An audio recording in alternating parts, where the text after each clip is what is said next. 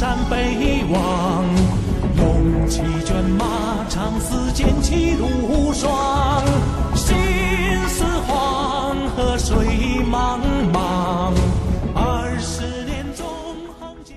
孔子不讲课，只聊天儿；苏格拉底也不讲课，只散步；翟胖依然不讲课，只说课。感谢大家关注翟胖，今天翟胖要给大家聊聊野蛮人辛弃疾。什么叫野蛮人？野蛮人就是文化素质不高啊。那辛弃疾文化素质高吗？哎，有人会说，哎，当然高了，是吧？后边著名的豪放词派大词人，哎，但其实不是。辛弃疾要到现在参加高考，还真不一定能考上，因为他是有前科的。为啥？辛弃疾在十五六岁的时候，他爹可是当时金朝大官啊，所以辛弃疾是参加过两次金朝的科举的，但依然落榜，他不适应这种应试教育。那辛弃疾落榜之后就干嘛呢？这年轻人嘛，十五六岁嘛，总是有点叛逆的，所以一看到那边有哎这个反京的义军，于是辛弃疾就参加了。参加以后还特别传奇，他干嘛呢？他干这个敌后武工队的工作。曾经啊，辛弃疾带几个人跑到敌占区去，抓住一大汉奸手刃，哎，亲手杀掉。他是见过血的人。而且辛弃疾后来拉着这支队伍左突右杀，还打得不错。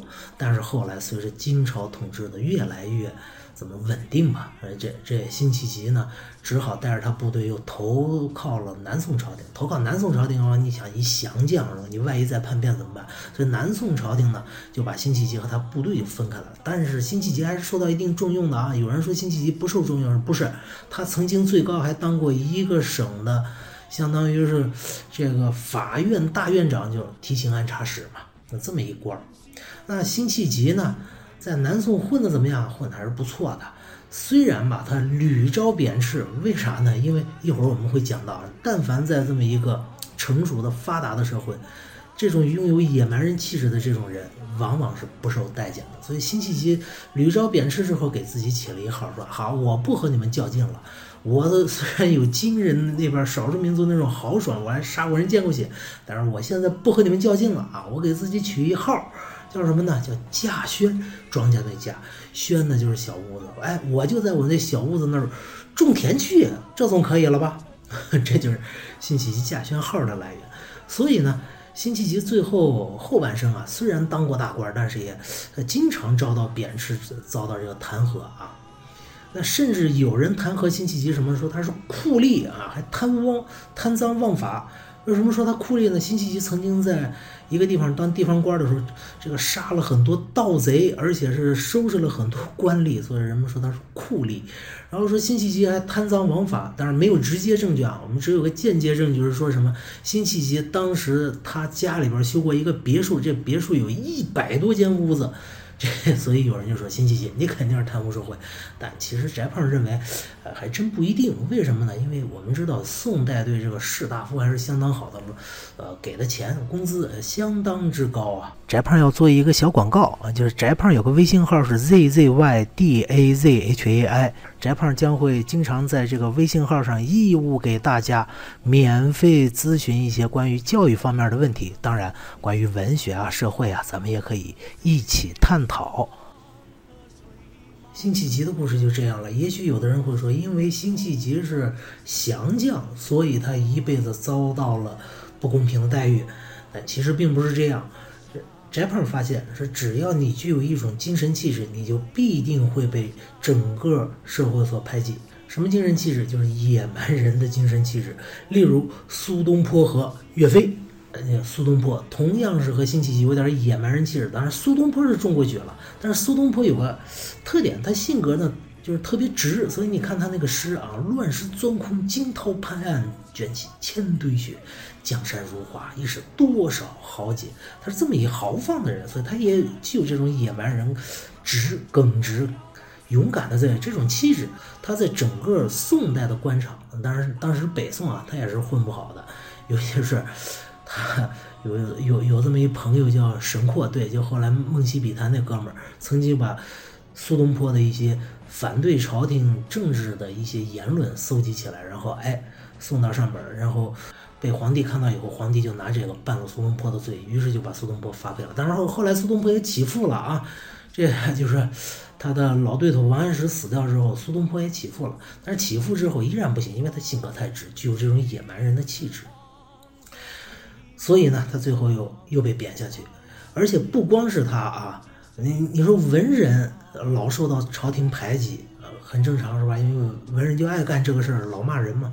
那武将呢？你有了兵权的武将呢，其实也一样。还有另外一个特别著名的例子，就是谁？岳飞。对，岳飞当时具有天下兵力七分之五啊。这岳，而且岳飞也是相当豪放的人。你看他那词：“三十功名尘与土，八千里路云和月。莫等闲，白了少年头，空悲切。”这也是豪放词啊。尤其是那八千里路云和月，整个把岳飞这个军旅生涯一生，哎，概括的云和月，乌云遮月和乌月出乌云的这么一个景象，马上就出来了。他也是很豪放的，但是他最后的下场下场是什么呢？莫须有的罪名把他杀掉了。为什么呀？为什么岳飞必须死啊？因为。南宋那个社会是个什么样的社会呢？就和辛弃疾当时同时代有这么一人叫朱熹，他提出一口号，理学大师叫“存天理，灭人欲”。整个社会已经非常成熟、非常发达，追求的是安定。整个南宋呢，但凡有什么战争啊，能用钱摆平的事儿都不叫事儿。我给你点碎币是吧？我不和你打。而且整个南宋社会，但呃别的咱就不说，咱就说一个小事情，就是女人的脚。缠脚，这缠缠脚呢，其实从这个宋代早期，呃，应该是晚唐时期就已经开始有了，而北宋呢，也有这么呃残烛的这个现象了。但是到了南宋，缠脚裹小脚才真正的流行了起来。所以你就知道，他整个社会对人的约束已经到了什么样的程度。所以整个岳飞这样具有豪侠之气、野蛮人气息的一人。别看你拿了天下那么多兵权，你和整个社会对抗，最后还是要弄死你，啊！但是最后呢，我们就要说，在中国历史上，往往有这样的现象。你看，这个越是野蛮的民族，他搏心的时候，别管你的对面是多么强大，是吧？多么文明，多么先进，哎，照样把你打垮，摧枯拉朽一般。最早唐代安史之乱，那安史之乱，安禄山、史思明，那么那不就少数民族吗？文化程度又不高。后来元。灭了宋，那太典型了。蒙古人那那没有文字的，那那样的一民族，照样把你那么发达的南宋灭掉。再后来再近点儿，清灭了明。清那是个什么？清在努尔哈赤的时候还是部族社会啊，所以才有八旗嘛。他就就这么野蛮一民族，照样灭了你个文明古国。为什么？这是机理，其实就在这儿。通过刚才我说的辛弃疾、苏东坡、岳飞他们的遭遇，你就能看出来，一个社会越成熟、越发达，那么它的规矩就越多。那么你干任何事情就越要遵循规矩。如果你不遵循的话，具有这种野蛮人的勇敢无畏的气质的话，整个社会就要合起来收拾你。所以呢，这往往文明的社会，文明程度越高，高到一定程度的时候。就到达一个瓶颈，就会衰落，衰落就会被野蛮的民族所战胜、所代替。最后，我们再回想一下，这么一个悲剧大词人辛弃疾，在他词里，即便他屡遭贬斥，但是他依然想当年金戈铁马，气吞万里如虎。可惜的是，他这种野蛮人的勇敢、直率、创新的这种气质，并没有被整个社会所。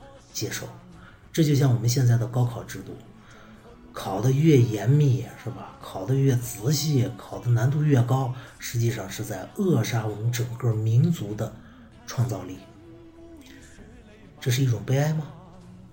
是的。好了，这就今天的宅胖说课，再见。